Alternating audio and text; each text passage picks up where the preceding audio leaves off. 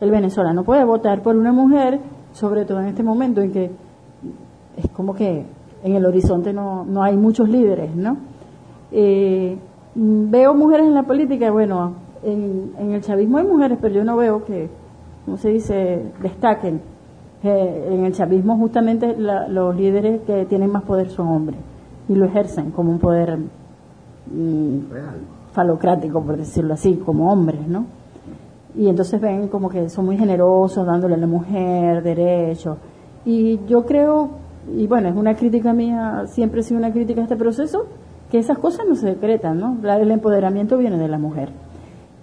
Por el otro lado, el lado que le hace oposición al gobierno, no hablo de la MUT, sino en general, eh, hay muchas líderes eh, en, las alcaldías, eh, hay líderes comunitarias, eso sí hay en, en, todos lados, de cualquier ideología, ¿no? Porque las mujeres siempre son muy para en Venezuela.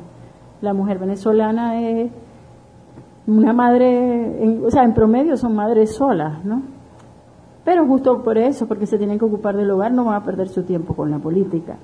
Ahora, yo creo que muchas mujeres de esas hechas para adelante votarían por mujeres que, digamos, tengan lo que necesiten, por hombres o mujeres, pero que tuvieran lo, lo que hace falta en este país, que es una imagen de, de, honestidad, de, de ética, que todavía la estamos necesitando, pues porque, y eso no importa si es mujer o hombre, no lo creo. Claro que hay una tendencia venezolana, como en todos los países latinoamericanos, y cuidado si no también en Europa, a pensar que el hombre como que tiene más capacidad de mando.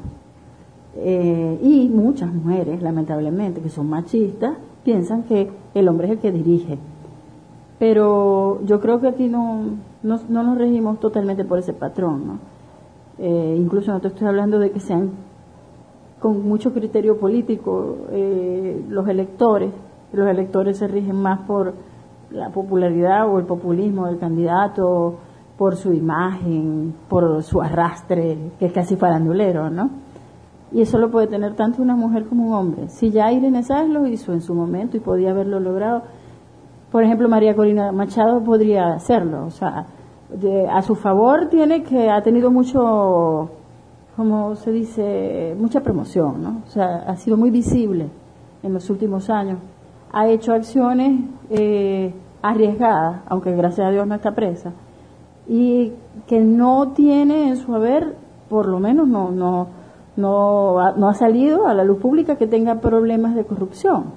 Eh, tampoco ha pasado de ser diputada, pero solo por darte un ejemplo, yo me puse a revisar en internet sobre los informes de gestión de los diputados que son candidatos y el único informe de gestión que conseguí en internet fue el de María Corina. Claro, obviamente, porque ella, eh, ¿cómo se dice?, eh, utiliza esa plataforma, ¿no? pero yo dudo que haya otros informes de gestión que valgan la pena, solo por un ejemplo, ¿no? Obviamente también hay muchos líderes jóvenes que son hombres. En mi opinión no importa si es mujer o hombre, sino que sea honesto, que tenga capacidad de trabajo,